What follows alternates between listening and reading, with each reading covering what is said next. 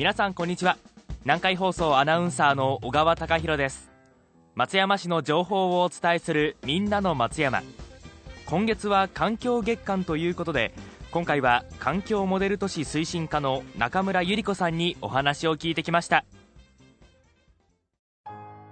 今回はゴミ原料リサイクルの推進についてお話を伺います。中村さんよろしくお願いします。よろしくお願いします。はじめに松山市のゴミの現在の状況について教えてください。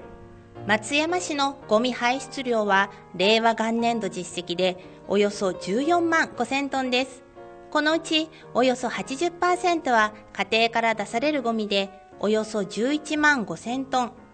20%は事業所などから出されるゴミでおよそ3万トンです。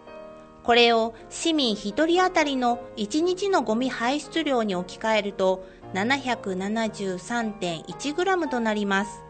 市民や事業者の皆さんが日頃からゴミの分別やリサイクルに高い意識を持ち実践されているため順調に減少しています。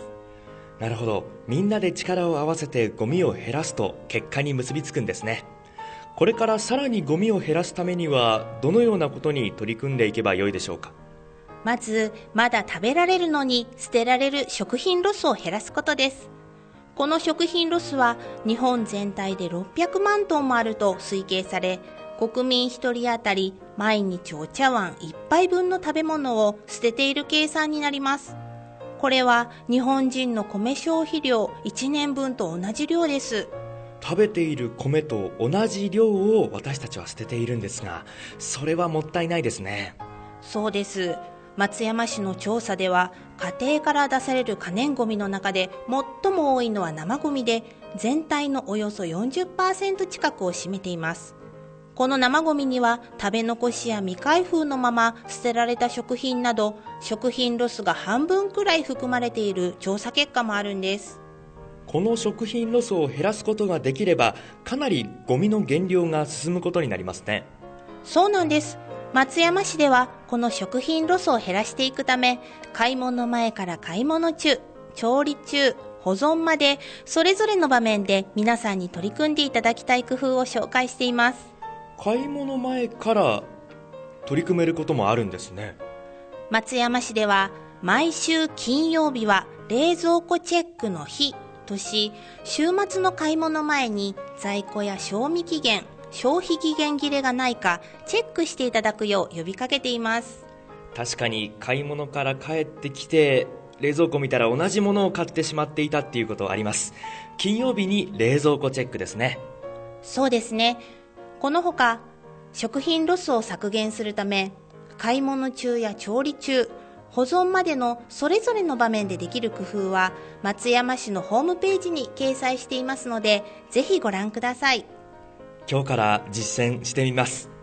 ぜひお願いします。この生ゴミを減らす取り組みは最後にもう一つあるんです。生ゴミの70から80%は水分と言われているので捨てる前にしっかりと水切りすることもゴミの減量につながります。また水切りをすることで生ゴミ特有の匂いを抑えられますしゴミが軽くなってゴミ出しの負担も減りますよ。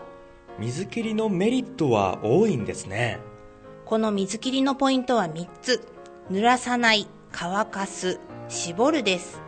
具体的には野菜は水で洗う前に皮を剥くお茶殻やティーバッグは乾燥させてから捨てる。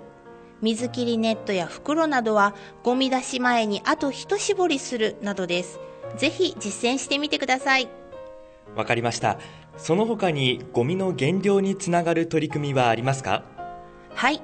家庭から出される可燃ゴミにはリサイクルできる資源が混ざっていることが分かっています。特に紙類やプラスチック製容器包装が分別されずに可燃ごみとして捨てられています。きちんと分別することで資源としてリサイクルされ生まれ変わりますので大切にしてくださいね。このプラスチックは海のゴミとしても大きな問題になっていますよね。そうですね。私たちの生活の中で軽くて丈夫なプラスチックはあらゆる分野で欠かせない便利なものです。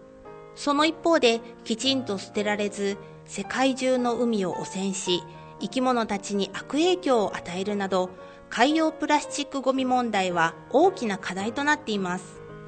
海洋プラスチックごみ問題や地球温暖化などの解決に向けた第一歩としてレジ袋を有料化しましたよね。来月でレジ袋の有料化から1年が経ちます。マイバッグやマイボトルの持参など生活の中で馴染んできたところですが詰め替え商品やリサイクル可能な素材の商品を選択するなど本当に必要かどうかを改めて考えていただきたいと思います。6月は環境月間。今一度環境に優しい取り組みを始めてみたいと思います。ゴミの減量やリサイクルを進めていくためには一人一人が当事者意識を持ち自分ができることを考え行動することが大切です。特にゴミを出さないことを意識していただきながら今日からできることもありますのでぜひ実践してください。今回はゴミ減量リサイクルの推進について環境モデル都市推進課の中村さんにお話を伺いました。中村さんありがとうございました。ありがとうございました。松山市から新型コロナウイルス感染防止のお願いです。愛媛県は感染警戒期の特別警戒期間です。